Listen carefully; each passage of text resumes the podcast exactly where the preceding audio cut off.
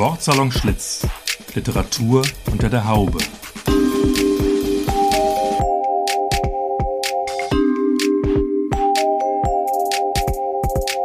Ein Podcast über Literatur, Buch, Stadt und Szene aus dem ehemaligen Frisiersalon Schlitz in Frankfurt.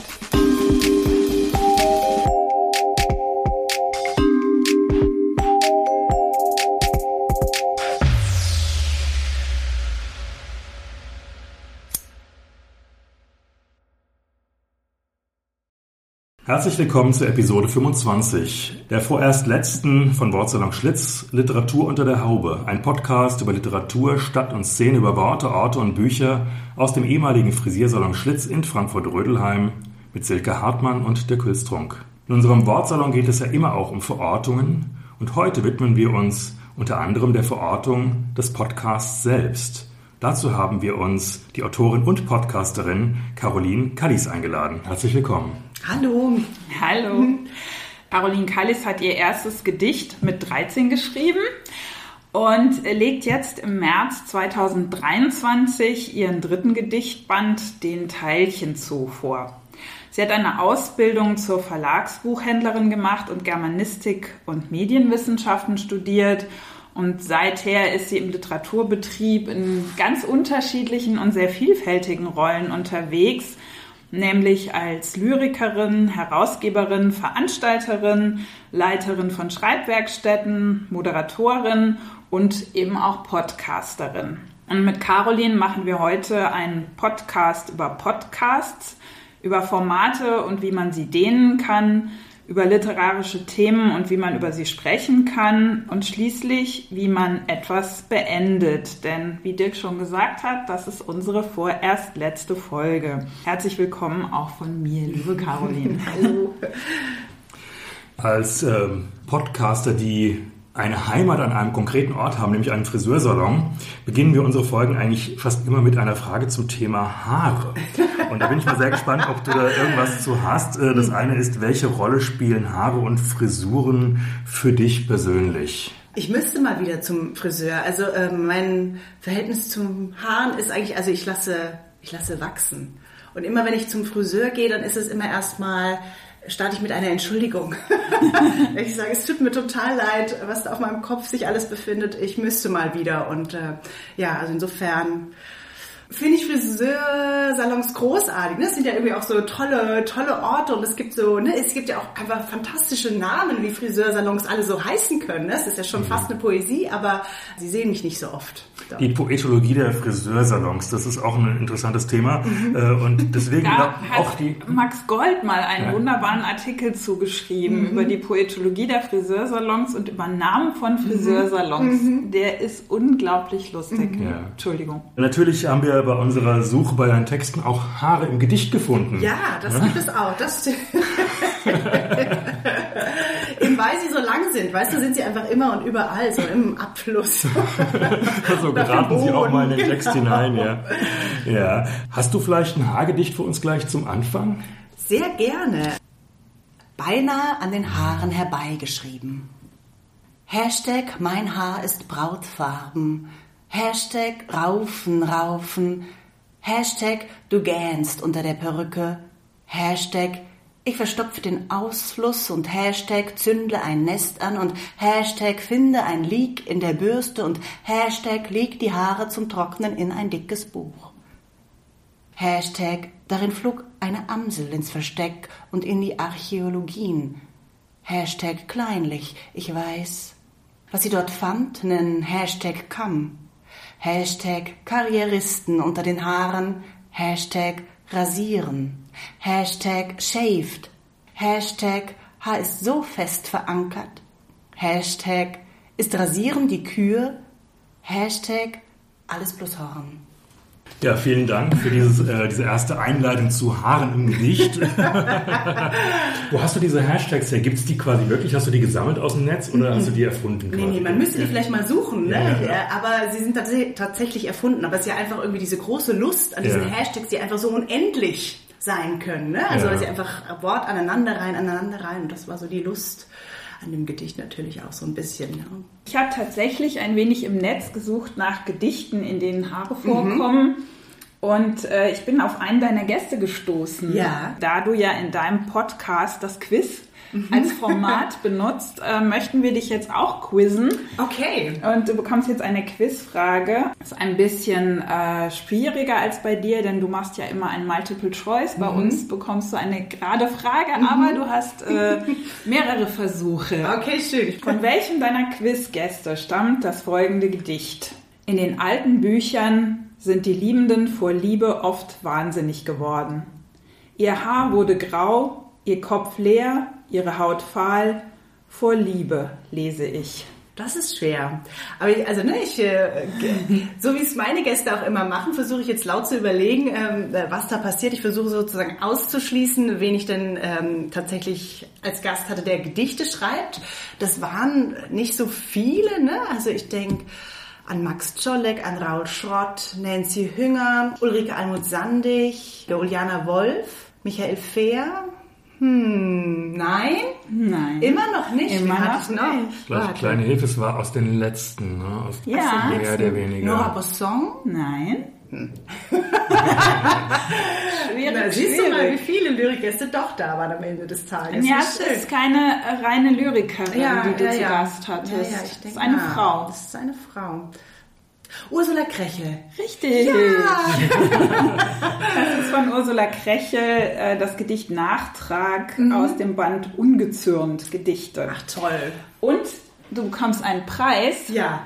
für die Antwort. Wow. Das musst du jetzt mal kurz ähm, Das ist ja toll. besprechen, was du da kriegst und tust. Genau, also das ist natürlich toll, weil meine Gäste kriegen keine Preise, weil wir ja immer nur digital zugeschaltet sind. Insofern ist das jetzt eine tolle, toll im analogen Leben und ich habe eine wunderbare kleine Tasche vor mir stehen äh, mit äh, Blüten darauf und ähm, Blättern und die löse ich jetzt mal.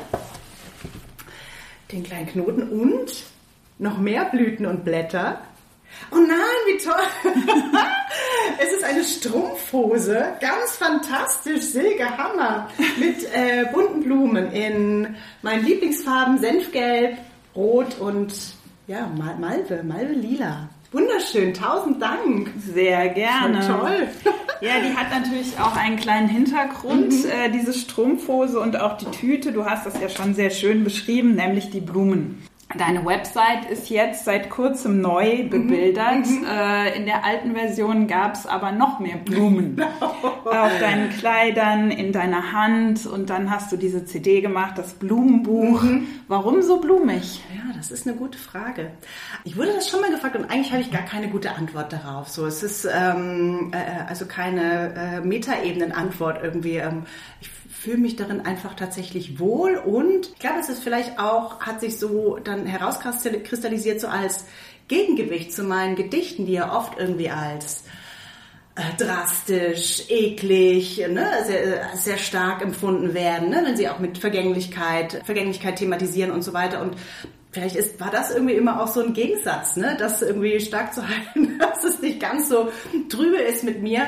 Sprechen wir doch in dem Kontext auch mal kurz über das Blumenbuch. Mhm. Dieses Blumenbuch ist ja eine Hybrid aus äh, Text und Song. Wie kam denn die Musik dazu? Mhm. Du wolltest ja ursprünglich, wie ich gelesen habe, einfach nur deine Gedichte als Hörbuch Genau. herausbringen. Das stimmt. Also es war echt auch so ein ähm, ja, Entstehen im Laufe des Weges irgendwie. Also äh, die ähm, meine Gedichte sind ja wahnsinnig rhythmisch gearbeitet. Also ne, wenn ich die laut vorlese, glaube ich, er, erschließen sich auch immer noch mal neue Zugänge, als wenn man sie nur auf dem Papier stehen hat. Ähm, deswegen war mein Gedanke, sie tatsächlich ne, im Tonstudio einfach mal so richtig professionell einzusprechen, damit man irgendwie hört, wie das rhythmisch klingt, damit man meine Stimme hört und ähm, wie das wo betont ist, wie das wo eben rhythmisch gearbeitet ist. Und ähm, ja, und dann kam das so zustande. Also mein Mann will immer gar nicht so sehr, dass ich ihn erwähne, aber der ist eben auch in dem vielen, was er tut, auch musikalisch total interessiert und versiert und dann haben wir einfach mal so versucht, das was drunter zu legen. Und dadurch, dass das so rhythmisch gearbeitet war, war einfach total krass zu sehen, wie du ganz leicht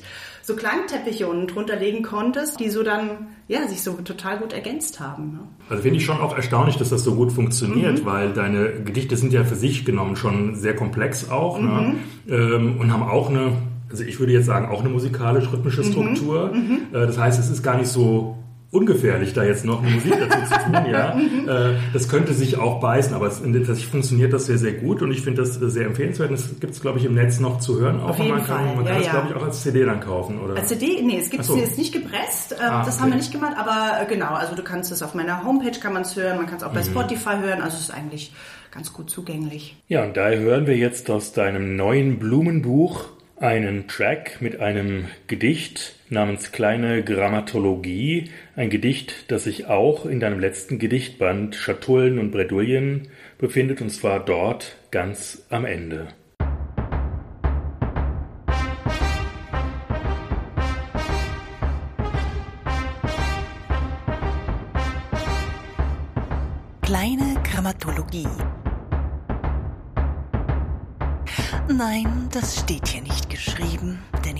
Ahme Schrift nur nach. Und die hat nicht A, nicht O, und die liest sich manchmal so. Ich gerinne nicht zu Text, nein, ich gerinne nicht zu Text. Ich verstolpere meinen Einsatz, ich verholperes ABC, bin der Dinge nicht geläufig, darum schreibe ich sie hier auf. Nein, das weht hier nicht gestieben, nein, das Reh hat nichts gerieben, nein, das lebt hier nichts gemieden, ich gerinne nicht zu Text.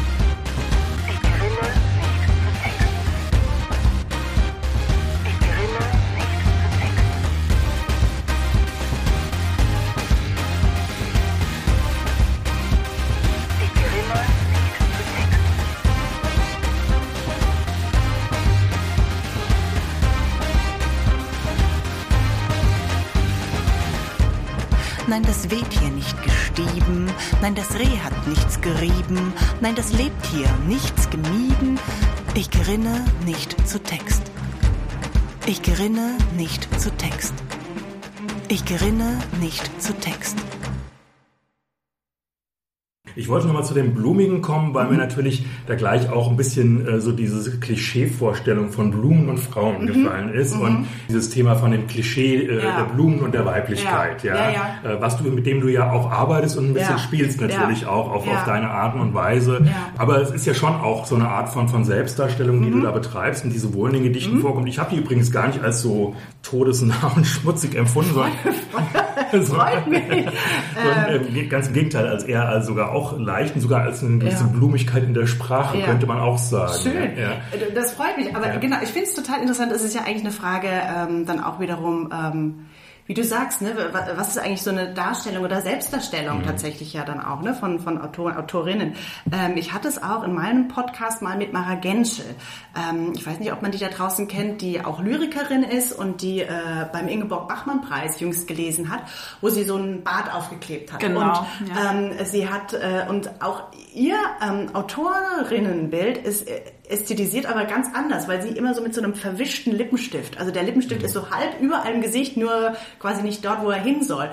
Und so kamen wir darüber ins Gespräch, ne? Also was, wie zeigt man sich? Was ist vielleicht irgendwie auch ähm, ne? ein, ein, ein Versteck? Was ist, wo spielt man vielleicht auch ne? mit gängigen Ästhetisierungen ähm, oder auch geschlechtlichen Ästhetisierungen oder eben auch nicht. Also all das, ähm, klar, spielt da sicherlich sicherlich mit rein. Ne? Mhm. Aber ich glaube, es, äh, ich glaube, man kann es sicherlich irgendwie schon so als äh, als Bruch wahrnehmen sozusagen, was mein Autorinnenbild ist und was vielleicht in den Texten passiert so. Ne? Und das finde ich eigentlich einen ganz interessanten ja, Kontrast oder Spannungsverhältnis. Kommen wir nochmal zu deinen Anfängen als Lyrikerin zurück. Auf deiner Website steht, ich habe es ja vorhin gesagt, du hast dein erstes Gedicht äh, mit 13 Jahren geschrieben. Worum ging es denn in diesem Gedicht? Liebe, Liebe, Liebe, würde ich sagen. Und die Aha. Welt ist ganz, ganz schlimm. so würde ich das zusammenfassen. Liebe, Liebe, Liebe und die Welt Ganzen. Das ist äh, sehr schön. Wir würden jetzt gerne mal eine aktuelle Kostprobe von dir hören. Und zwar wirst du uns jetzt was vorlesen aus Schatullen und Bredouillen, ein wahrer Zungenbrecher. Das ist dein zweiter Band 2019 erschienen und äh, wie all deine Bände bei Schöffling und Co. Mein Bauch ist mein Alles an Welt. Wir legen die Bäuche ineinander, sind die Schnittmenge unserer Bäuche, sind gegenseitig Verschlucktes, indem wir uns essen, in die Magenwanne tauchen, uns einander verdauen. nichts stößt uns mehr aus. Ich wachse in dich hinein, bin drin, ein Schwamm, noch dein warmer Speichel, der mich wäscht und warm hält. In meinem Bauch eine Sprechblase, die flüstert immerzu in den Bauchraum. Habe etwas nach innen verlegt. Mein Bauch ruft nach Toastbrot und Butter, aber nichts kommt mehr, bitter, nur du. Du bist der Nabel, durch den ich nicht komme. Das Schrumpfen der Welt auf wenige Millimeter. Sei ein gelehriges Ding. Sei ein gelehriges Bumm. Stell dich nicht und hab dich nicht und halt den Rücken frei für Ratschläge und Sammelbände aus immergrüner Sprache. Sonderwo. Die Welt ist Schmück. Komm auf nen Zweigding. Halt dich fromm und sei nicht bumm und racker dich an Beulen ab, die dich ein ganzes Stück vom Schmück gekostet haben. Zwei Gedichte aus äh, Schatullen und Bredouillen. Das ist erschienen, wann war das noch? Äh, 2019. 2019 mhm. im Schöffling Verlag. Vielleicht die erste Frage überhaupt, wie bist du auf diesen Titel gekommen? Titelfrage, ich, äh, ich liebe die Frage nach Buchtiteln. Das ja. ist äh, jedes Mal, also der allererste Band, der hieß ja Fünf Sinn und nur ein Besteckkasten und der war irgendwie total früh da und der, der saß und der war's und mhm. ne, so und ähm, seitdem tue ich mich mit Titeln immer super schwer. Es ist immer total die schwere Geburt. Hier Chatouillen und Bredouillen, das ist tatsächlich ne, aus einem Gedicht entnommen, das hier drin vorkommt und ja, es war ein harter Kampf mit damals mit Klaus Schöffling, ähm, der äh, lieber, wartet, ich nenne es euch hier aus dem Gedicht Neues Blumenbuch, wollte er die Zeile Unser Rheinacker-Lamour als Buchtitel. Mhm. Und darüber haben wir lange diskutiert, dass wir sagen, das versteht doch überhaupt gar kein ja. Mensch. ähm, aber er so, nein, das wäre es und so. Und ja, also so gab es Kämpfe und auch mit dem Buch, was jetzt erscheint, war auch lange Gedankengänge, weil man will halt irgendwie alles, alles, alles, was einen so umgetrieben hat, quasi in einen Titel packen. Mhm. Und das funktioniert ja, also es kann ja eigentlich gar nicht funktionieren, ne? sondern immer nur so ein Teilaspekt sein. Und aber ich finde den Titel sehr, sehr passend, weil es in dem Band ähm, ja viel auch um kleine Räume geht, ne? Oder um, um Aufbewahrungsverhältnisse, die diese Schatullen, ja, genau, genau ja. Mhm. und eben ja lauter allerlei Bredouillen, in die man geraten kann. Also insofern fand ich das doch am Ende sehr passend und Mhm. Klanglich natürlich auch sehr schön. Ja, der Wortklang spielt ja bei deinen Texten mhm. auch äh, eine große Rolle. Man merkt es mhm. natürlich besonders, wenn du es eben liest. Mhm. Äh, das heißt, wahrscheinlich muss man diese Texte entweder gelesen hören oder mhm. vielleicht sich selbst vorlesen auch manchmal. Was ich auch interessant finde, das ist zum einen aber auch inhaltlich diese, dieser Rückzug auf dieses äh, Kleine, das Nahe, das ist bei der Neuen noch stärker, reden wir später drüber, aber dem ist es natürlich auch in den Schatullen. Was auch sehr oft vorkommt, ist äh, der Garten, die, die Landschaft. Mhm. Ja, es ist schon so fast eine, ein bisschen eine abgeschlossene Welt, die auch so ein bisschen ganz eigenwillig ist, in, in der viele Momente der Moderne, sage ich mal, gar nicht vorkommen. Mhm. Ja? Also bei dem Hashtag-Gedicht ist der Hashtag noch vorgekommen, ja, äh, in der Tat. Aber ansonsten, ähm, also von, von Handys über, mhm. über Autos, Straßenbahnen, Groß, mhm. also diese ganzen Großstadtthemen, die kommen da ähm, gar nicht so vor. Ist das so ein bewusster Prozess, dass du das irgendwie alles bewusst draußen hältst aus deinen Gedichten, dich auf ähm, anderes, auf dieses Nahräumige konzentrierst? Interessante Beobachtung. Ähm, ähm, nee, also ne, als bewusste Entscheidung würde ich es nicht sehen, aber was mich durch den Band so ein bisschen getragen hat, ist tatsächlich äh, dieser, dieses Nachdenken über über Räume und was die mit uns machen mhm. sozusagen. Mhm. Ne? Also zum Beispiel hat mich die, die Bundeskulturstiftung eingeladen, auf die Schwäbische Alb zu gehen einige Tage und darüber zu schreiben. Und was, was schreibt man da? Was schreibt man über die Schwäbische Alb? Und ähm, das hat mich aber dann doch irgendwie total abgeholt, weil, weil da ist ja nochmal eine ganz eigene Welt. Ne? Und wie du sagst, vielleicht nochmal abgeschotteter von all dem. Und gleichzeitig finde ich dann so spannende Fragen wie in dem ersten Gedicht, äh, das den Band eröffnet, also wo eine, ja, eine Frauenfigur immer wieder auf den Berg hinaufgeht und äh, Dinge schultert, ne? wie das sozusagen früher war, äh, äh, wo wirklich die ja, ne, wo die Alp fernab von der Zivilisation war und dort auch Ware hinkommen musste und, und also solche Momente. Aber tatsächlich, ähm, was ich auch immer gerne als Bild benutze, ist, dass mir in dieser Zeit, als die Gedichte entstanden sind, so ein bisschen wie der Boden unter den Füßen weggezogen wurde. Und das ist ja auch eine räumliche Metapher, mit der wir arbeiten sozusagen. Oder dass wir in unterschiedlichen Räumen uns unterschiedlich verhalten. Ne? Also dass wir uns in der Kirche anders verhalten als im Büro und im Schlafzimmer anders als sonst wo. Also ne, was, was machen all diese Räume mit uns? Was machen räumliche Metaphern mit uns? Und ja, all das ist so ein bisschen damit hinein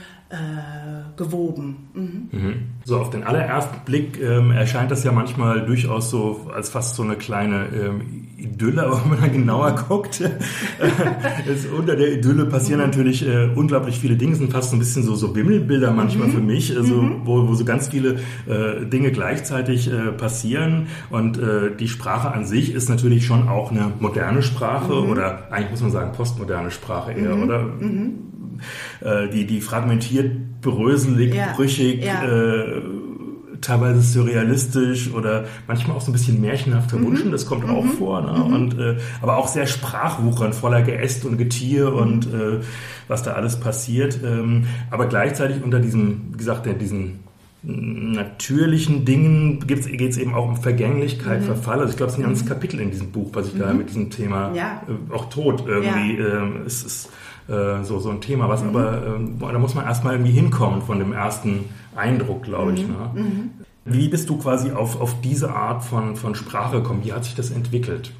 Ich glaube, es ist immer nicht ganz einfach für sich selbst, das so ne, auseinander zu mhm. dividieren, wie das entstanden ist. Aber ich glaube, es gab so ein paar Momente in meinem Leben, die das immer wieder so ein bisschen umgewälzt haben, sage ich mal, ne? oder, oder die Sprache neu neu austarieren wollte so. Und ich glaube der erste Moment war äh, tatsächlich so in dieser Jugend wo ich äh, erste Gedichte gelesen habe wo es in Ladenburg wo ich wohne ist ja ein ganz kleiner Ort und da gibt es eine Stadtbibliothek und da gab es früher so ein ganzes Regal voller Lyrikbände und ne, da habe ich einfach alles gelesen was es so gab. Und da war Else Lasker Schüler eine die mich so wahnsinnig früh begeistert und berührt hat weil ne, Liebe Liebe Liebe wie kannst du et über etwas schreiben ohne nur zu sagen ich liebe dich? Also ne das ist so also was ist mittels Sprache noch möglich, das genauer zu wenden, das nochmal irgendwie anders anzuschauen. So, ne?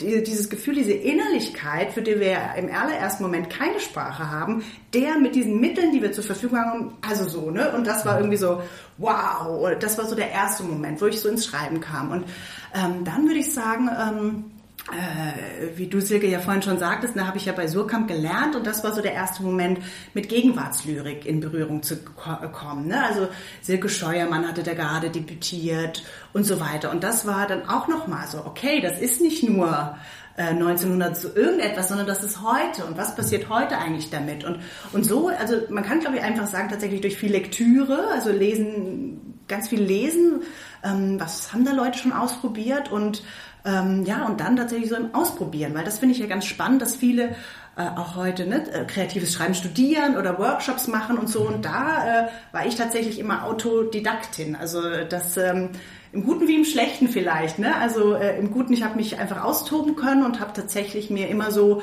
auf dem Papier jede Freiheit genommen, die ich mir nehmen wollte. Aber klar ist das dann vielleicht auch immer, ähm, ja, ne, äh, ist dann spätestens im Lektorat die Frage, wohin damit. Ne? Also das Lektorat stelle ich mir auch nicht ganz einfach vor bei meinen Texten.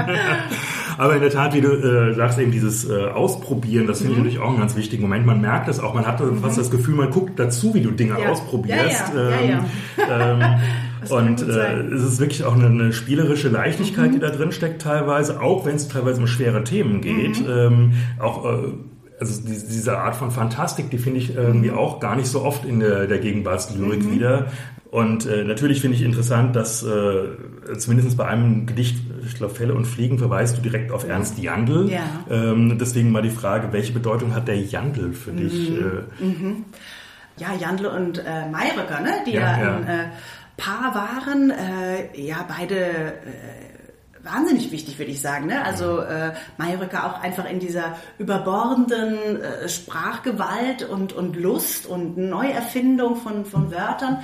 Äh, und Janne natürlich tatsächlich auch dieses, ja, diese Bühnentauglichkeit eigentlich von Sprache mhm. sozusagen. Ne? Was ist auf der Bühne auch mit Sprache, Klang, Ton, Variation möglich. Ne? Also der ich, ich finde ja tatsächlich, also das ist ja sozusagen immer so meine Schnittstelle von äh, Veranstaltungen machen, aber auch selbst auf die Bühne treten. Und da mhm. finde ich immer so spannend, irgendwie, wenn, wenn ich auch mal ne, irgendwie Uniseminare über Lesungen oder so Veranstaltungen gebe, dann lande ich ganz oft bei Ernst Jandl, ne, weil der auch einfach so eine wahnsinnige Professionalität hatte, ähm, auf der Bühne, aber auch hinter der Bühne. Ne? Da gibt's dann schon ordentlich Verträge, was, wann, wie, wo, welches Mineralwasser und, und so weiter. Also deswegen äh, auf vielen Ebenen finde ich den toll und ich finde auch seine Frankfurter Poetikvorlesung vom Öffnen und Schließen des Mundes, mhm. glaube ich, ne? Ja. Faktencheck. Ähm, die ist auch ganz, ganz großartig, ne? Die eben einfach das auch alles ja, darüber nachdenkt, ne? Ähm, was kann Sprache auf der Bühne sein. Ne? Also auf jeden Fall ist der Sprachklang ist wirklich äh, elementar wichtig bei, bei dir, ja. ja. Also dann hast du wahrscheinlich den Klang auch beim Schreiben schon im Kopf mhm. irgendwie. Also, ja, auf jeden Fall. Ja, mhm. mhm. In diesen Texten kommen eigentlich verhältnismäßig wenig Menschen vor. Also bei dem Bauchtext äh, kam mal der Bauch vor, aber es sind dann auch so Körperteile, also so, so ein bisschen mhm. reduziert. Es gibt sehr, sehr wenig Ich. Also ja. Da bei dem Bauchtext gab es mal einen, aber ansonsten Aha. nicht so viel. Aha. Aber ein sehr, sehr viel Wir mhm. Texte. Mhm. Wer ist eigentlich dieses Wir ja. in deinen Texten? Spannend, also weil ja sozusagen das Wir jetzt im kommenden Buch nochmal noch stärker, aber wir ja. kommen vielleicht später darauf.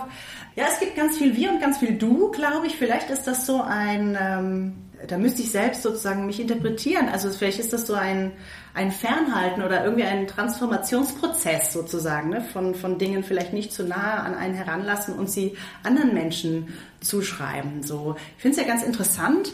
Es gab ja, ähm, darüber denke ich immer noch nach und vielleicht ist das eines dieser Mechanismen von Lea Schneider, gibt so einen ähm, kurzen Essay über Scham und sie äh, sagt, sie glaubt, heutige Gedichte sind so wahnsinnig verklausuliert, um sozusagen also wisst ihr, wie so eine, so eine Mauer aufzumachen, also gar nicht zu nah an sich heranzulassen. Das fand ich eine ganz interessante Überlegung, ob das vielleicht auch, ja, so ein, so ein Mauerungsprozess ist, ne? Also äh, so und ich glaube, es ist vielleicht auch von Gedicht zu Gedicht unterschiedlich so ein mhm. bisschen, ne? Aber ähm, ja, ich glaube, es ist immer sozusagen der Blick auch ins, ins Gegenüber. Also ne, mhm. ne, ich glaube, es ist ganz oft so der Blick auf, auf, auf andere so und, und nicht nur irgendwie dieses Ich bespiegeln so. Da, mhm. Vielleicht so.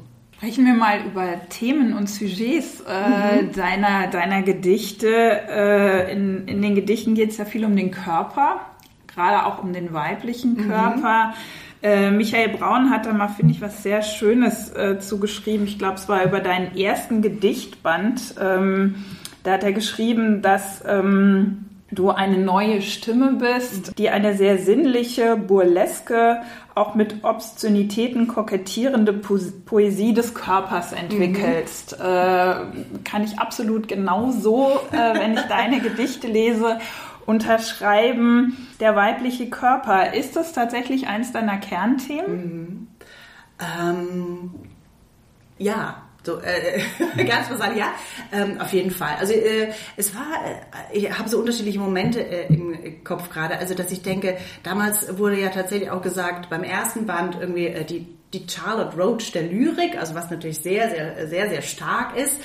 Und dann weiß ich auch noch, dass äh, die Lyrikerin Ulrike Almut Sandig auf der ersten Buchmesse auf mich zukam, also mit diesem ersten Buch und sagte, wow, das hätte ich mich so gar nicht getraut. Mhm. Und ähm, das hatte ich tatsächlich so gar nicht erwartet. Also dass das tatsächlich etwas ist, wo man vielleicht heute, also es sind jetzt, hm, rechne, rechne, acht Jahre später vielleicht auch nochmal anders drüber spricht, aber tatsächlich der weiblichen, dem weiblichen Körper ähm, so den Raum zu geben, so zu offenbaren, auch in seinen ähm, Eigenheiten, ähm, auch vielleicht in sowas wie äh, Alltäglichkeiten, Hässlichkeiten in Anführungszeichen und so weiter, ähm, dem Raum zu geben, ähm, dass das doch ein, so ein ungewöhnlicher Moment war. Aber es war mir war nicht bewusst als Provokation gesetzt oder so, sondern ja, und was mir auch aufgefallen ist, ist, wir haben ja auch schon darüber gesprochen, dass sehr viel Natur mhm. äh, vorkommt. Mhm. Ich äh, habe sehr viel Obst auch äh, gesehen.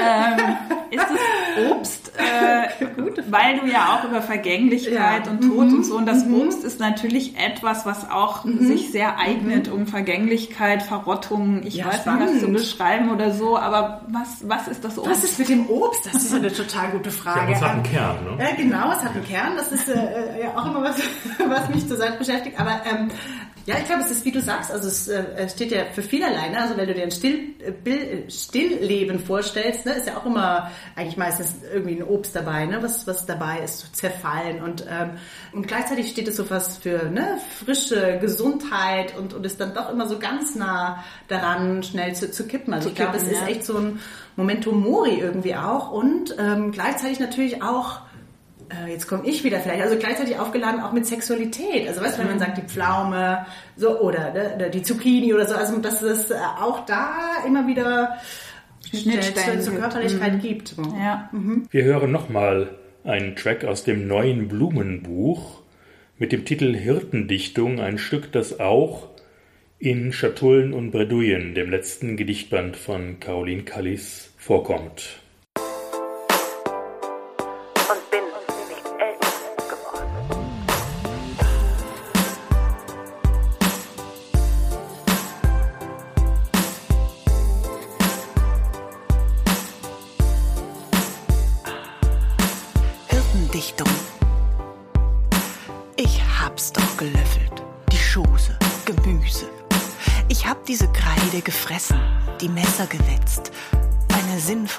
Scheide anstatt meiner gesetzt. Ich hab diese Schoße in Hirten gesteckt. In Lämmlein, in Geißlein, zur nachtgebender Zeit. Die Bresche geschlagen. Ja, meck, meck, meck. Ich hab die Idyllen in Weiden verpackt, in Säcklein mit Teig und mit Mehl, die Kirschen von anderer Seite, ja, ja. Ich hab diese Worte, die Milch nicht ertragen, die Alm nicht voll Hirten und Mägden, uns weder lesen, zu. Ich hab eine Meise anstelle der Scheide. Ich hab eine Weise anstelle der Scheide. Ich hab eine Kugel und Heiterkeiten an diese Stelle, die Weiden am Morgen und Messer anstatt eines Hirtstabs gesetzt. Ich hab eine Meise anstelle der Scheide. Ich hab eine Weise anstelle der Scheide. Ich hab eine Kugel und Heiterkeiten an diese Stelle, die Weiden am Morgen und Messer anstatt eines Hirtstabs gesetzt. Und bin nicht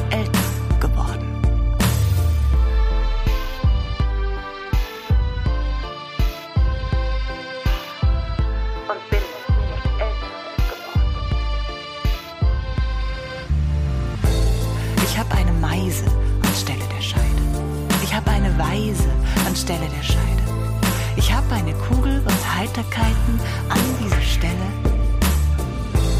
Ich hab eine Meise anstelle der Scheide. Ich hab eine Weise anstelle der Scheide. Ich hab eine Kugel und Heiterkeiten an diese Stelle, die Weiden am Morgen und Messer anstatt eines Hirtstabs gesetzt.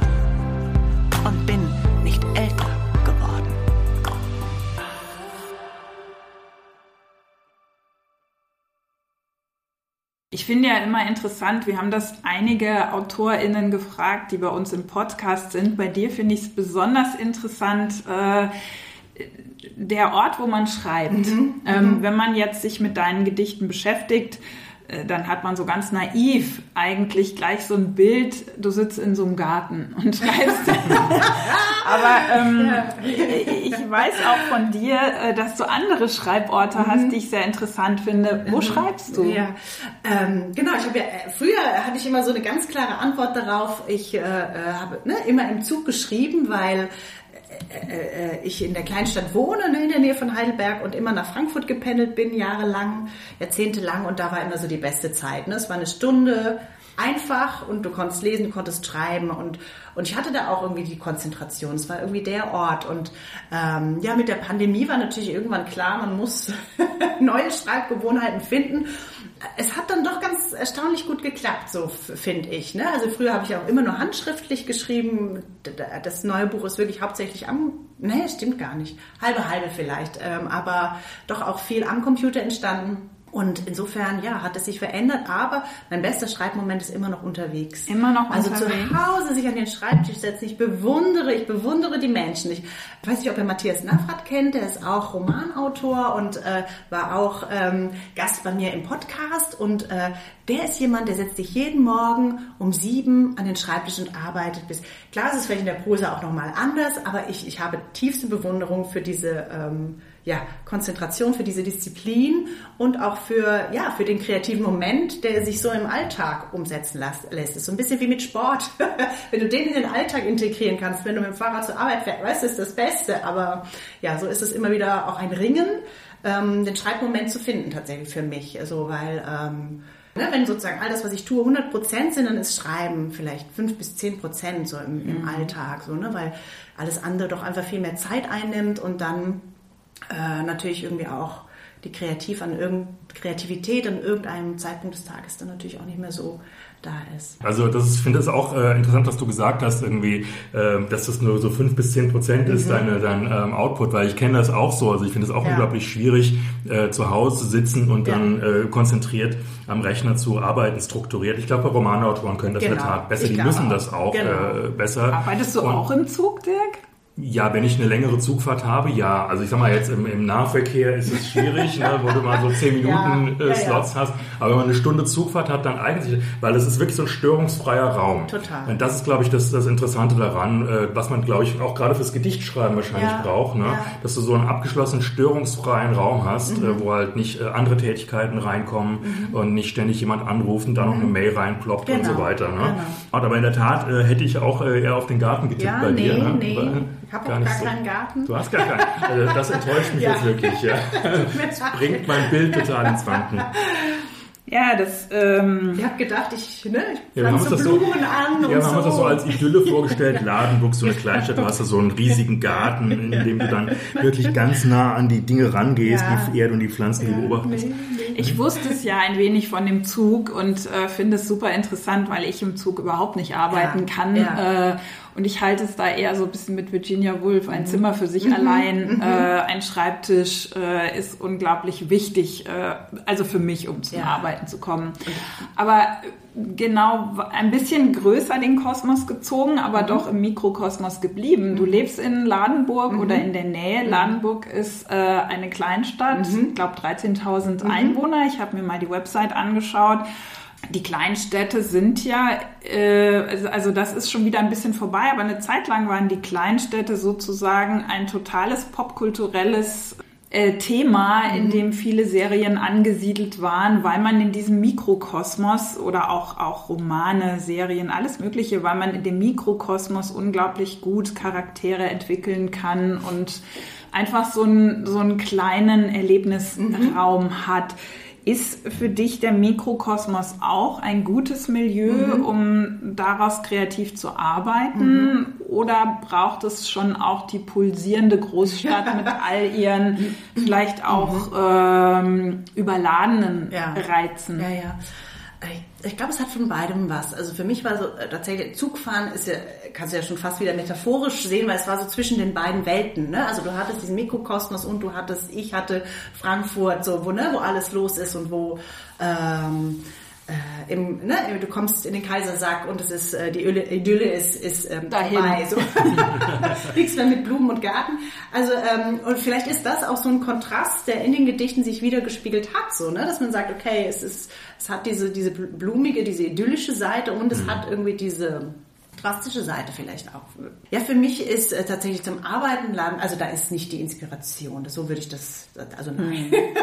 nein, also ne, ich finde, man kann da gut leben und ähm, das Tolle finde ich tatsächlich auch, dass in der Kleinstadt ander- anders als vielleicht in der Großstadt, ähm, dass man da auch noch was so auf die Beine stellen kann. Also, ne, äh, dass es da jetzt irgendwie seit 2017 Literaturtage gibt und wir so eine Reihe haben und so weiter. Also das sind Sachen, die gab es da vorher einfach noch nicht. Und du findest Gleichgesinnte ne, mit dem Buchhändler und der äh, Stadtbibliothekarin und, äh, und noch jemand anderen, der schreibt vor Ort und, und, ne, und da hat man Lust und es ist einfach nicht besetzt und du kannst was auf die Beine stellen und das Publikum ist auch da, weil, ne, so und da ist Ladenburg dann, ne, bildungsbürgerlich genug, dass du da immer auch ein schönes Publikum zusammenbekommst, äh, weil eben nicht 30 andere Veranstaltungen sind am Abend. Also so, das empfinde ich als Bereicherung und ähm, das macht super viel Spaß und daraus entsteht vielleicht dann doch auch wieder was. Vielleicht unter, unterschätze ich das jetzt, aber dass ich sage, ne, das äh, inspiriert mich selbst total, da gehe ich dann schon in die Städte. Seien es Museen, seien es ähm, Galerien, seien es andere Lesungen und so weiter. Also da, da ist mir die Großstadt dann doch auch irgendwie lieb und teuer. Und da vermisse ich Frankfurt auch immer wieder. Hm.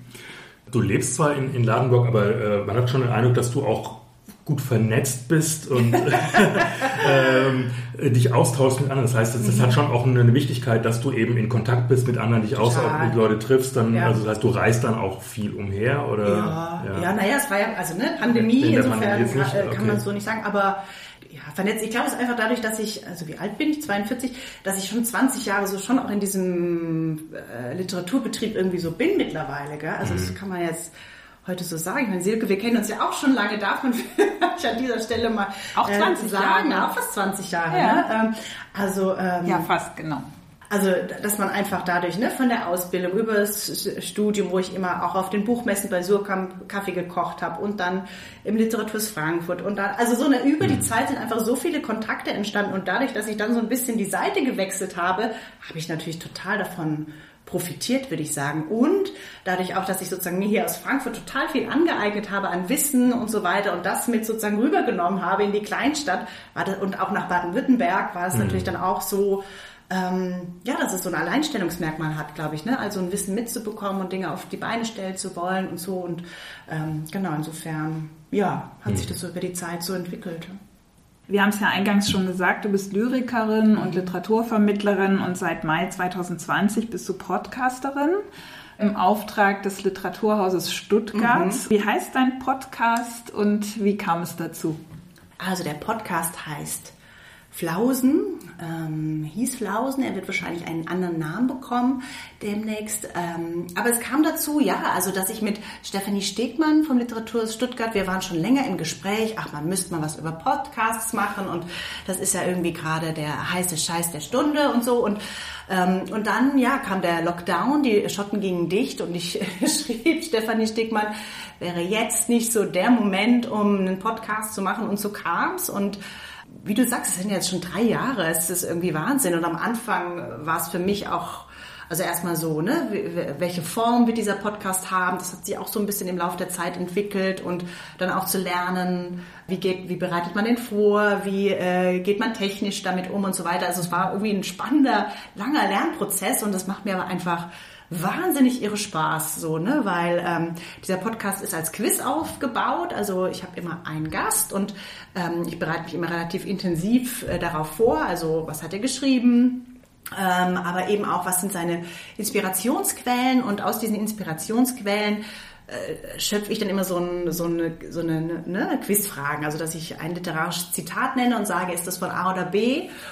Und das ist halt einfach so ein tolles Momentum, rasch in die Tiefe zu gehen. Also, ne, weil man kann sozusagen über den Inhalt des Zitates sprechen, man kann über diese Inspirationsquelle sprechen und, das versuche ich schon auch immer, dass das Zitat auch passt zu dem, was derjenige schreibt. Ne? Und mhm. also, dass man dann auch irgendwie poetologische Fragen damit verknüpfen kann. Und dann, ja, finde ich das Tolle, dass man so relativ rasch, wie gesagt, so in Tiefen stößt und nicht so irgendwie an, an der Oberfläche blänkelt. Der Gast ist sozusagen dann auch der Themenschwerpunkt. Ne? Genau. Also es gibt ja. jetzt nicht irgendwie, bei uns genau. geht es ja immer so um genau. literarische Verortungen auf allerlei Ebenen. Ja. Bei dir ist es dann der Gast. Genau. Ähm, ist, ist es schwierig für dich gewesen, sozusagen die Rollen zu wechseln oder auch eine andere Sprache zu benutzen mhm. im Podcast, als du äh, ja mhm. sozusagen als Künstlerin mhm. äh, benutzt? Gar nicht, also sozusagen, weil es ja schon immer so ist. Also ne, sozusagen, also äh, Verlagsausbildung, Arbeit im Literaturhaus, Arbeit im Verlag, Moderator. Also das ja. ist sozusagen, das war, also diese, vielleicht ist diese Sprache auch deswegen irgendwie vielleicht manchmal so verdrechselt, weil sie für mich schon auch irgendwie ganz woanders hingehört, so, ne, äh, auch im Kopf ganz woanders hingehört als in den Alltag oder in den, ins Arbeits, in den Arbeitsalltag. Also deswegen nein, aber ähm, was mich einfach immer interessiert ist sozusagen, wo, wo fängt das Schreiben an bei den Leuten? Ne? Also was ist der Moment, wo sie losgehen? Ne? Das intrinsische Interesse, aber auch mit welchen Mitteln machen sie das. Ne? Und, und das äh, insofern finde ich, das ist irgendwie schon so ein ganz eigenes Interesse, das weil ich das immer total spannend finde. Irgendwie, wie, wie geht denn das eigentlich los? Wo kriegst du deine Idee her? Und wie entspinnt sich aus diesem Kern, da sind wir wieder, aus diesem ne, Knotenpunkt, wie entwickelt sich da so ein ganzes Buch daraus? Ne? Mhm. Eine Frage, die, ich mir auch stellt, die man speziell auch zum Beispiel Lyrik, du hast ja auch viel Lyrik, haben wir jetzt festgestellt in deinem Podcast, ne? ähm, eben in so einem Format wie einem Podcast äh, vermittelt, was ja dann doch irgendwie auch gewisse Einschränkungen hat natürlich. Also man ist nicht live auf der Bühne, man sieht die Person nicht. Äh, also visuelle Elemente, die du ja manchmal sogar auch in deinen äh, Texten hast, die ja. sieht man natürlich auch nicht im Text. Ähm, gibt es da eine Idee, wie man Lyrik äh, speziell vermittelt äh, im Podcast? Ich glaube, also die, die allerwenigsten LyrikerInnen sind ja tatsächlich reine Lyriker. Also ne, meistens ma- macht man ja noch irgendwas anderes, weil klar ist, davon äh, verdienst du nicht deinen Lebensunterhalt. Also ne, dass sie entweder auch Prosa schreiben, wie eben ne, Nora Besson, Ursula Krechel, ähm, Sachbücher schreiben wie Max Czolek, ähm, Essays schreiben wie Uliana Wolf. Also meistens ist sie verbi- verbirgt sich hinter äh, jemandem, der Lyrik schreibt, äh, immer auch nochmal irgendwie mehr Werk sozusagen. Das ist, glaube ich, das eine, ähm, was es vielleicht erleichtert in Anführungszeichen, weil ich, ich sehe die Schwierigkeiten, die du meinst. Und dann ist es, glaube ich, auch nochmal ein Unterschied, ähm, ob du sagst, es, es ist ein, vielleicht ein Gedichtband, der, den irgendwie ein Thema auch eint. So, ne? Ich glaube, darüber ist immer leichter zu sprechen, als wenn du ähm, disparate Einzelgedichte hast. Ich glaube, das macht es auch nochmal schwieriger. Aber ganz oft ist es so, dass ich ne, äh, wie jetzt Uliana Wolf, die sich, äh, glaube ich, auch ähm, mit Sigmund Freud mal beschäftigt hat, wenn ich das richtig erinnere, und eben die äh, Patientinnen, ähm, äh, so, ne? Also da, da gibt es dann schon so Themenspektren, die so, sich durch den ganzen Zyklus zum Beispiel ziehen. Ähm, oder Nancy Hünger, ähm, die ihr Ich äh, ne, in, in so eine psychiatrische Situation äh, setzt. Also das sind immer so übergreifende Themen, wo ich doch auch denke, es, äh, Lyrik ist ähm, eben zum einen natürlich Spracharbeit äh, und da ist es vielleicht schwierig über die, die rein sprachliche Ebene, äh, aber sie ist eben doch auch immer inhaltlich gebunden und darüber lässt sich, glaube ich, ganz gut sprechen. Hm. Denkst du in irgendeiner Form über dein Publikum nach als Podcasterin? Ah ja. Äh, Klar, also weil die Frage ist ja immer vielleicht äh, bestimmt auch bei euch, wen lädt man ein? Also ne, ähm, da, da äh, man überlegt ja schon, das muss ja für die für das Publikum auch passend sein. Und ich glaube dadurch, dass wir äh, so ganz oft übers Schreiben sprechen in diesem Podcast, ne, oder auch nochmal ne, äh, oder vielleicht einen Schritt zurück. Ähm, wie finde ich diese Quiz-Zitate? Ich komme gleich auf deine Frage zurück. Wie finde ich diese Quiz-Zitate? Das ist ja meistens, dass ich mich ins Werk einlese und manchmal sind Verweise dabei oder Motti oder sie haben in irgendeinem Essay mal über irgendetwas gesprochen. Aber ich frage auch ganz direkt nach, was ist Inspiration, was, was liest du gerade so und aus diesem Mix. Und das heißt, manchmal führt das schon eben nicht zu Dörte Hansen und ähm, Sebastian Fitzek, sondern Ah, okay. ähm, Ich wusste gar nicht, wo du hin möchtest.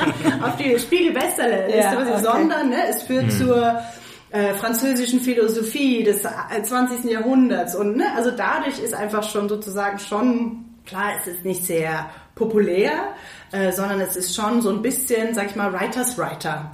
Thematiken so und das äh, deswegen auf mich kommen relativ viele AutorInnen zu, die sagen, ich höre super gerne äh, ne? und da nehme ich mir irgendwie sozusagen Literaturtipps heraus. Ja, sonst ist glaube ich, so eine große Bandbreite auch an Leuten, die einfach irgendwie äh, Literatur interessiert sind, ähm, so, oder ne, literaturwissenschaftlich interessiert sind. Also so ein bisschen. Aber es ist jetzt nicht so das Populäre. Und das ist natürlich schon auch immer, was ich reflektiere und mich frage, weil natürlich da sonst wäre das die Ziel- Zielgruppe größer. Ähm, aber ja, ähm, irgendwie kann ich dann auch nur so ein bisschen und bin froh, dass das Trotzdem versuchst du natürlich deinen Podcast schon auch so aufzubauen, dass man irgendwie dran bleibt. Du hast ja schon erzählt ein bisschen was von deinem Aufbau, eben gerade Ja. speziell dann ähm, dein Quiz. Das ist ja eigentlich etwas, was durchgeht und das ist irgendwie eine sehr spezielle Idee. Ähm, da geht's ja auch ein bisschen, also einerseits nutzt du das quasi als Aufhänger, aber es ist ja auch, Quiz ist immer so ein bisschen unterhaltsam auch. Ja, das ist ja, äh, wie wichtig ist dieser Unterhaltsamkeitsfaktor für, für einen Podcast? Es ist ja, glaube ich, dann unterhaltsam auf beiden Ebenen. Also zum einen für den Gast. Ich habe es ja gerade selber gemerkt, als ich dann die richtige Antwort musste Ja. und sogar noch ein Geschenk bekomme. Also ne, das ist dann so, yeah. Also es, äh, die meisten haben auch erstmal vorher Angst vor dieser fast schulischen Quiz-Situation. Ne? Und so, oh Gott, und ich habe mich vielleicht nicht genug vorbereitet, um jetzt ein Referat über Mary Shelley zu halten oder so. Ähm, aber ich versuche dann immer zu beruhigen. Aber klar, also das macht äh, die Unterhaltung aus für den Gast, aber auch, glaube ich, fürs Publikum, weil es schon, also je nachdem, wie gesagt, was es für ein Werk ist, was so hinten dran steht, ähm, die Lust macht, mitzuraten. Und auch egal, ob man vielleicht denjenigen kennt oder nicht, vielleicht nochmal zu hören, ist das vielleicht eine Übersetzung oder nicht, aus welchem Jahrhundert könnte das sein. Also man versucht ja schon auch immer wieder herzuleiten, ne? Und, und das verbalisieren die Gäste dann auch meistens, ah, das könnte daran liegen oder so. Und ähm, ich glaube, das macht schon irgendwie Spaß dann auch. Gibt es noch so andere Podcasts, die du selbst hörst oder die, Mhm. die dich inspiriert haben für deinen Podcast vielleicht? Nee, inspiriert würde ich sagen ähm, nicht. Aber es gibt so ein paar, ähm, die ich ganz gerne höre. Jetzt bin ich nur immer nicht so gut in, in Titeln. Ähm, ne, die tatsächlich auch den Literaturbetrieb so ein bisschen mit in den Blick nehmen. Äh, dann auch von der Buchhandlung Ocelot in Berlin, diese ne, stärker so auf äh, Buchempfehlungen gehen. Also es ja, hat sich ja schon so die letzten drei Jahre so ein bisschen ausdifferenziert, was es da alles gibt. Ne? Also sei es Buchbesprechung, sei es Interview mit AutorInnen und so weiter. Und ähm, genau, aber ich bin da meistens so ein bisschen vereinzelt, dass ich gucke, wer interessiert mich gerade ähm, und ähm, so stringent einer Reihe folge ich tatsächlich nicht, darf ich das überhaupt sagen? Also ja, so, ja. Nein, es ist ja auch, war ja auch bei uns ein völlig neues Format, Ja. als wir das angefangen Ja. haben. Ich hatte auch das Gefühl, zu dieser Zeit, das war ja 2020, äh, war Literatur vor allem in Form von äh, Mhm. Buchbesprechungen eben, äh, ähm, aber nicht so sehr von diesen Hintergrundgesprächen, Ja. früher mit, mit Autoren. Äh, aber ich glaube, da hat sich mittlerweile auch einiges getan. Da Ja. gibt es eine ganze Reihe von, Total. von Formaten, aber trotzdem ist natürlich Podcast vor allem als Wissensformat für viele einfach Genau. äh, das, das Genau. Format schlechthin. Das ja. stimmt. Also bei uns ist es jetzt äh, die vorerst letzte Episode. Mhm. Wie sieht's denn mit der Zukunft deines Podcasts aus? Du hast schon gesagt, der Titel wird sich möglicherweise ändern müssen. Ja. Das heißt aber auch, du willst schon auch weitermachen erstmal. Genau, also Ja. es soll auf jeden Fall weitergehen. Ähm, äh, wir sind jetzt gerade so hinter den Kulissen ein bisschen am Ummodeln, deswegen kann ich da noch gar nicht so viel verraten, aber genau, es wird auf jeden Fall unter neuem Titel, aber quasi altem Konzept weitergehen. Mhm. Und mit dem Titel gab es ein Rechtsproblem oder das ist, wenn man das noch Genau, Ja, verraten darf? Genau, oder? ich weiß, aber äh, Ja. tatsächlich, ne, der, der Titel Flausen war schon vergeben Okay. und äh, äh, ähm, die Institution hatte sich den Namen eben auch einfach rechtlich schützen lassen, auch für Audioformate und deswegen müssen wir uns traurigerweise davon verabschieden. Ich habe noch eine Gretchenfrage, Ja. die wir uns auch immer stellen äh, beim Podcast: Skripten oder nicht Skripten? Und wie hart Skripten? Also ich skripte mir sozusagen, also klar die Quizfragen und sozusagen relativ lose, wohin ich von dort aus will. Und dann finde ich es aber tatsächlich schwierig, weil man muss sich ja ne, auf den Gast auch einstellen und manchmal, wie du vorhin gesagt hast, dann nimmt er dir irgendwie schon drei Fragen, die du in dazwischen hattest, weg mit einer Antwort und dann fängst du zu schwitzen an.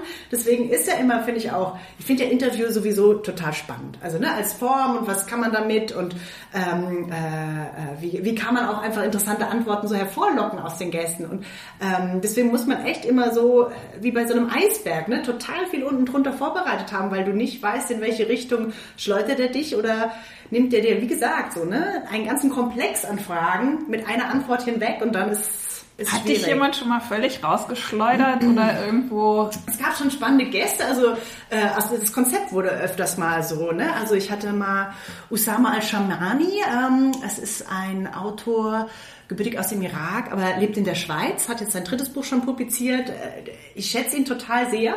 Und wir haben aber eine Quizfrage und er hat so, wir haben so viel darüber gesprochen, dass quasi eine Stunde schon um war und ich so, Usama, wir brauchen noch mindestens eine zweite, also brauchen wir ja nicht. Also was ja sozusagen die nächste Gretchenfrage ist, wie lange kann so ein, was ist eine gute Länge, ne? Weil ich dann anfangs auch immer so dachte, dreiviertel Stunde ist das Maximale.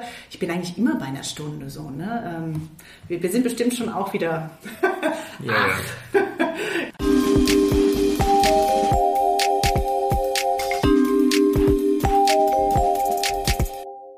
Du hast in den letzten Jahren an einem neuen Gedichtband mit dem Titel Teilchenzoo gearbeitet und dich mit den kleinsten Dingen beschäftigt.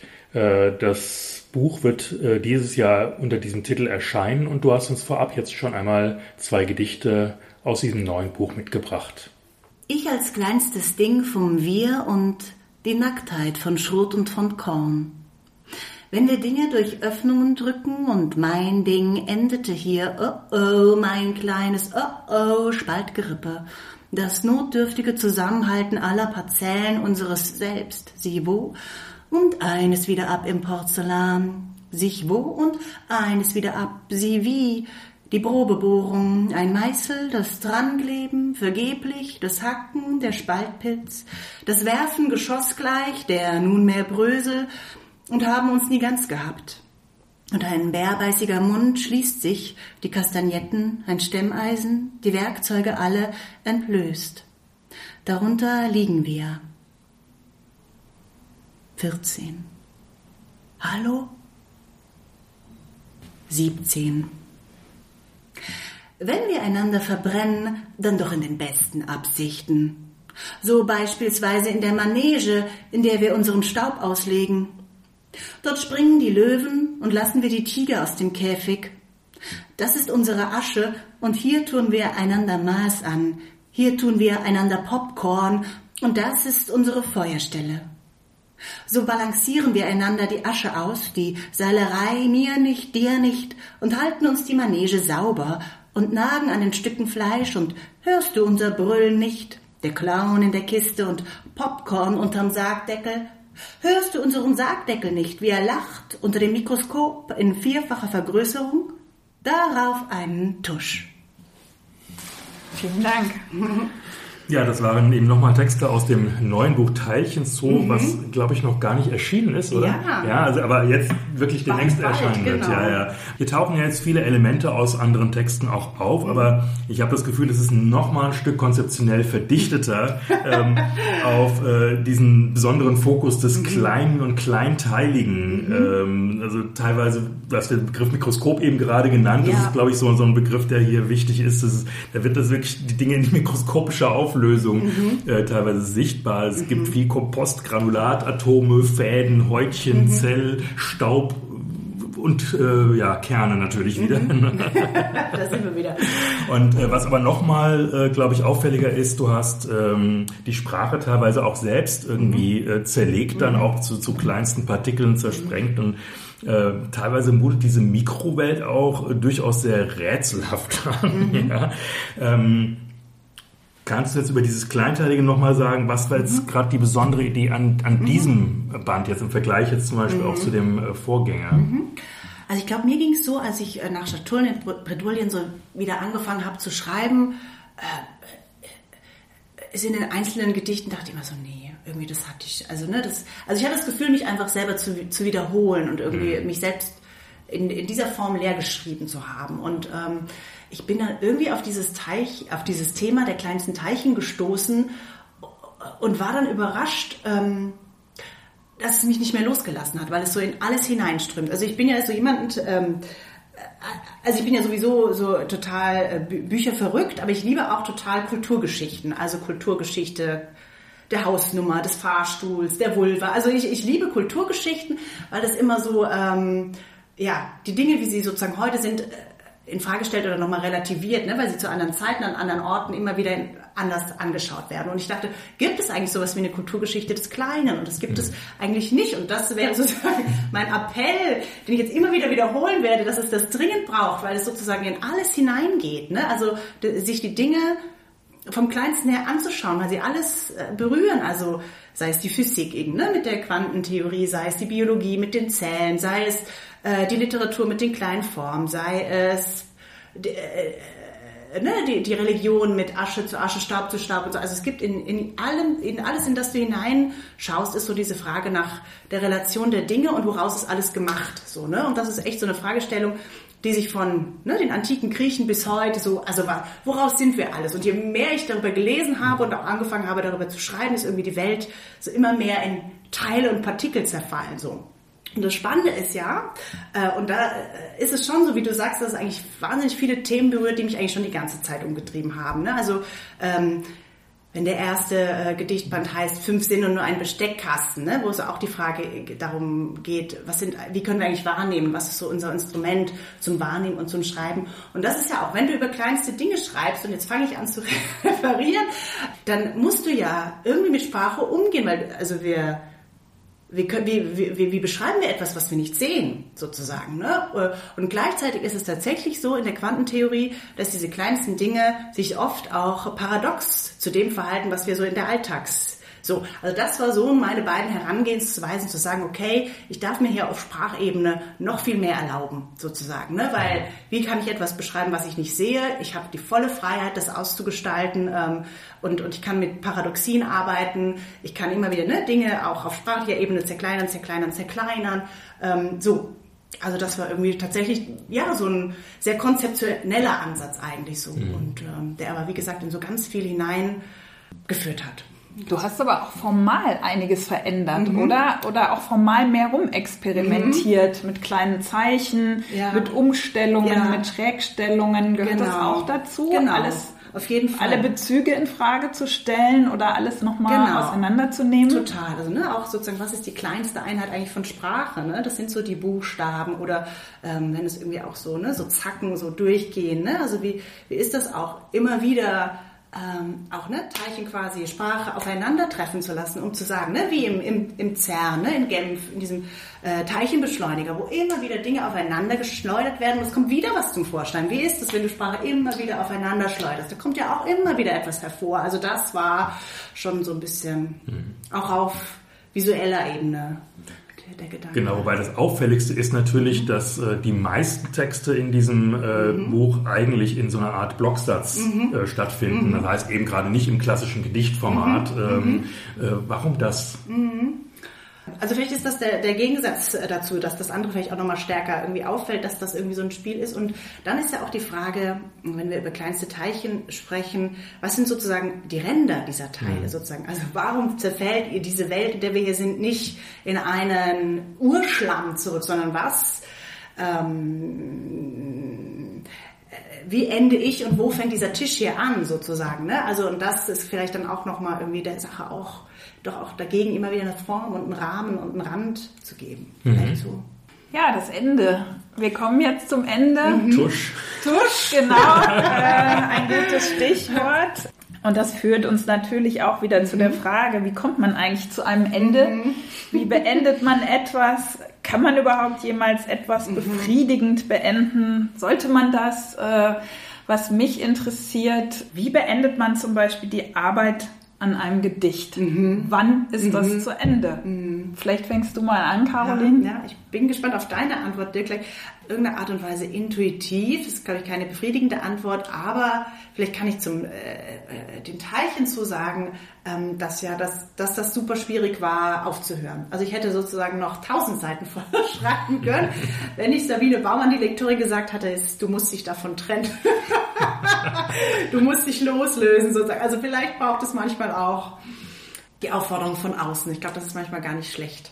Aber das einzelne Gedicht, mhm. ich meine, wie lange feilst mhm. du dann rum? Ja. Schreibst du es und sagst, ja. so ist es jetzt aus mir ja. rausgekommen, so bleibt es jetzt nee, stehen? das sind schon oder? so 10 bis 20 Versionen, würde ich mhm. schon sagen. Also wo du dann immer wieder, oder wo ich dann immer wieder, ne, am Klang, am Rhythmus, am äh, Umstellungen arbeite, irgendwie an Zugängen und Ausgängen und, und solchen Sachen, Perspektiven. Wann ist es für dich beendet, Dirk? Ja, eigentlich natürlich nie. Also es ist mhm. immer, also ich, ich glaube ja nicht ja. irgendwie, dass das irgendwas jemals abgeschlossen ist. Mhm. Aber natürlich gibt es immer so eine vorläufige Art von Abgeschlossenheit. Ja. Und ja. Ähm, das ist natürlich dann auch, wie du sagst, wenn von außen der Druck kommt, jetzt mach mal bitte fertig, das soll veröffentlicht werden, das soll jetzt bitte in so eine Form kommen. Das ist dieser äußere Druck, der einen dann Dinge beenden lässt. Und dann habe ich nochmal drüber nachgedacht, dass ich natürlich schon auch beim, beim Schreiben oft äh, schaue, das kommt vielleicht auch aus dieser Spoken Word Ästhetik, mhm. dass am Ende nochmal ja, was fast, fast so eine Art Point oder irgendwas Ja. steht, ja, Ja. Ne? Äh, was das Ding abschließt, ja. Ja. Ähm, also das, äh, ich merke manchmal, dass es dann auch zu viel wird und mach's dann wieder weg, ja. Also das, das kommt auch dann vor. Mittlerweile bin ich da viel lockerer geworden. Früher hatte ich eine wahnsinnige Angst davor, Dinge zu veröffentlichen, weil ich dachte, boah, dann stehen sie jetzt nicht, ich kann nichts mehr dran machen. Dann Mittlerweile- ist nämlich das wirklich beendet, ne? Dann Nee, kann man eben. nämlich echt Ja. nichts mehr ändern, Ja. Aber oder? das stimmt nicht. Also das finde ich heute überhaupt nicht mehr. Also äh, eine Veröffentlichung ist äh, in dieser Zeit, in der sie veröffentlicht ist, ist sie natürlich genauso da. Aber letzten Endes, die Zeit geht darüber hinweg und äh, ich, ich nehme mir heute auch die Freiheit, die Dinge dann, wenn ich sie äh, lese, zu verändern. Ja, Ja, also, machst du? ja, natürlich, klar. Also ich lese nicht das, was da auf dem, auf dem Papier steht. Ja. Äh, da- Käme ich dazu. nicht unbedingt, nein. Ich, ich, spiele damit rum oder Mhm. äh, ich mache den Text in einer neuen Version, veröffentliche in einer anderen Version. Mhm. Das kann auch passieren. Also das ist, ich weiß machst du sowas auch oder sind die Texte, die du... Äh, also selten, aber schon auch mal. Ja, ja. Du hast ja die 20. Folge deines Podcastes live Mhm. Ja, gemacht. ja. Ähm, auf jeden Fall war dein Live-Gast Thomas von Ja. Steinecker. Und äh, der hat ja dieses äh, wunderbare Buch bei S. Fischer 2021 herausgebracht mit dem Titel Ende offen, das Mhm. Buch der gescheiterten Kunstwerke. Er hat da verschiedene Gründe, die Kapitel sind verschiedene Gründe, warum etwas dann äh, Ja. zu Ende ist. Ja. Aber ich möchte daraus noch eine letzte Frage sozusagen ableiten oder eine vorletzte. Ist etwas gescheitert, wenn es nicht zu einem Ende gebracht wurde? Denn das impliziert das ja. So. Ja, nee, ich glaube nicht. Also ich glaube, es führt dich ja immer, also indem etwas scheitert, daraus ziehst du ja was, glaube ich, und würdest damit vielleicht etwas anderes anderes starten. Also ich würde sagen, nein. Würde ich auch so sehen. Also vor allem, äh, ich glaube, es gilt ja für die meiste Kunst, dass man irgendwie immer mehr macht, als man am Ende dann, äh, als der wirkliche Output dann ist. Ja, Ja, Das genau. heißt, da ist diese ganze Basis von Dingen, die äh, von Versuchen, die äh, aber als Basis dienen für, für neue Sachen. Mhm. Natürlich sind die nicht abgeschlossen und aber sie dienen halt als Ideenlager oder ma- manchmal auch als Ersatzteillager für, äh, für Sachen. Genau. Also ich habe auch viele, viele Dinge angefangen, die nie veröffentlicht wurden, sind sie gescheitert. Würde ich jetzt so nicht sehen jetzt in dem Sinne.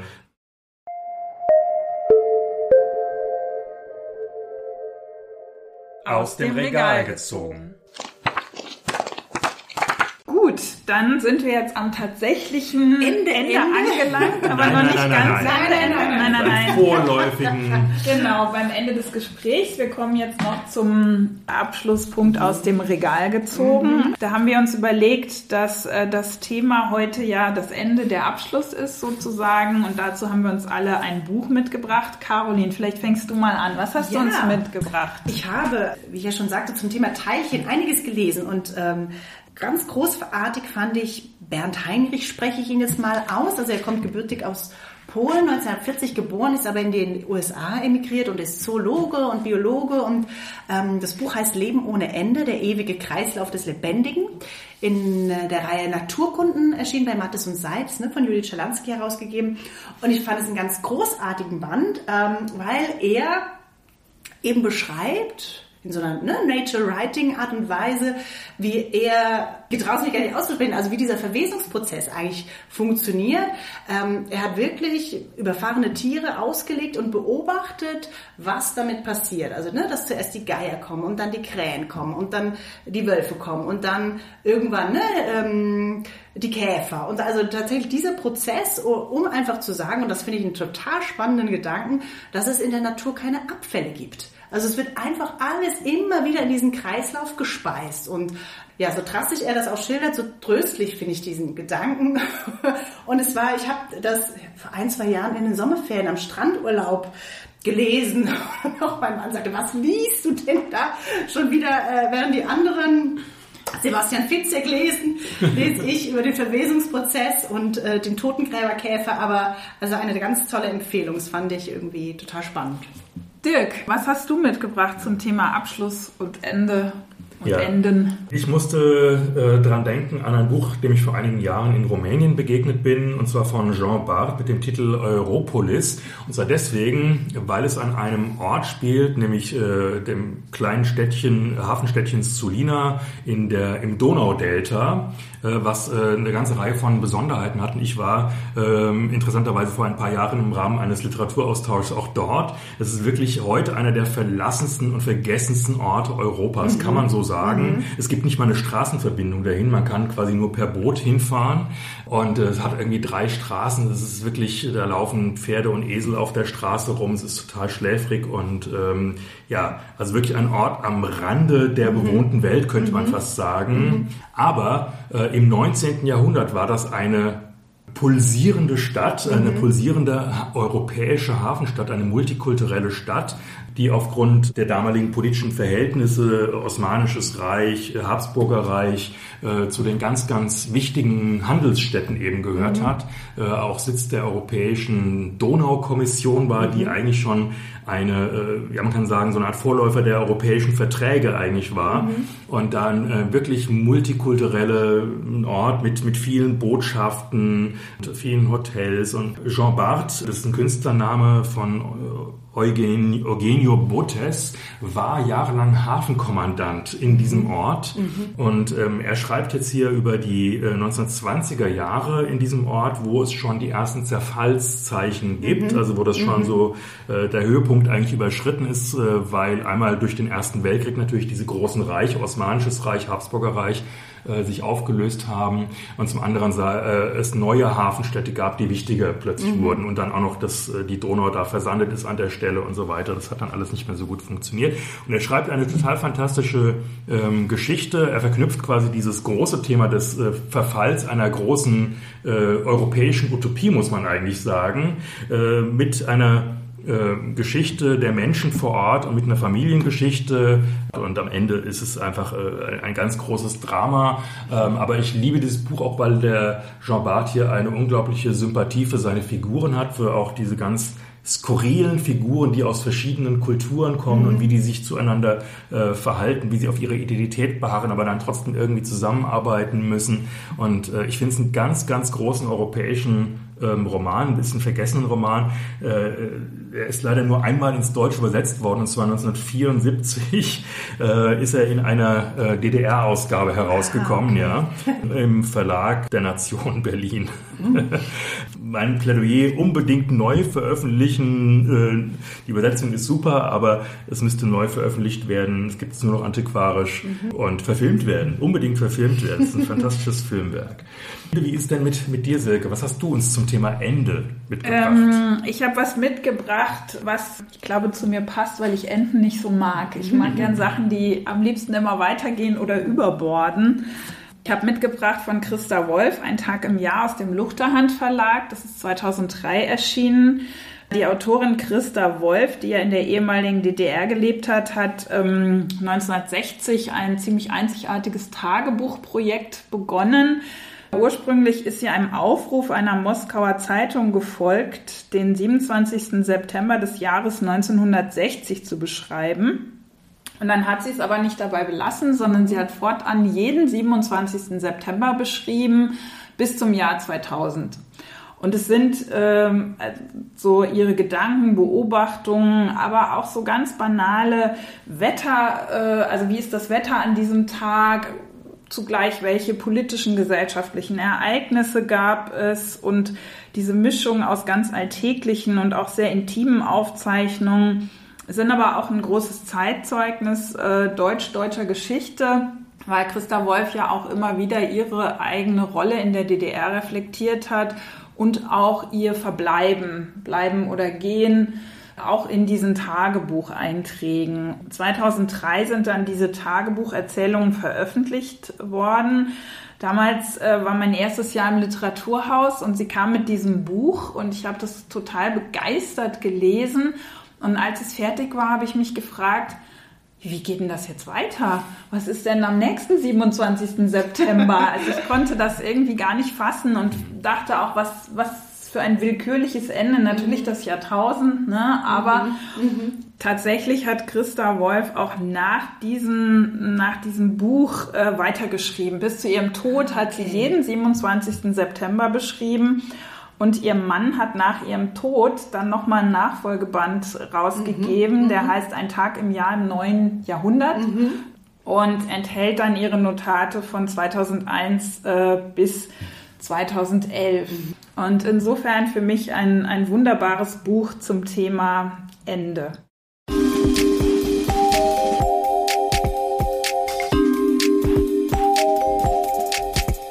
Diese Episode von Wortsalon Schlitz wurde euch präsentiert von Dirk Hülstrunk und Silke Hartmann. Wir bedanken uns beim Kulturamt Frankfurt für die freundliche Unterstützung. Die bisher vorhandenen Episoden kann man natürlich auf unserem Blog bei Podigy sowie auf Apple Podcasts, Spotify, bei weiteren Podcast-Plattformen hören. Auf unserer Facebook-Seite Wortsalon Schlitz könnt ihr uns Likes und Kommentare hinterlassen. Da freuen wir uns natürlich besonders auch zum Abschluss, wenn ihr da vielleicht nochmal das kommentiert. Auch bei unserem Gastgeber möchten wir uns bedanken, bei dem Frisiersalon Schlitz, der uns ja einige Zeit beheimatet hat. Auch da, wir haben da im Moment ein Schaufenster, wo die Bücher unserer Gäste ausgestellt sind. Ja, ich sage jetzt mal herzlichen Dank an dich, liebe Caroline. Danke euch. Danke an dich, Dirk. Ja, danke an dich. äh, Podcast-Partner. Silke, ja. Danke an alle Ja. unsere Abonnentinnen und äh, eben auch an unseren Gastgeber. Und jetzt ist ultimativ Schluss. Tusch. Tschüss. Tusch.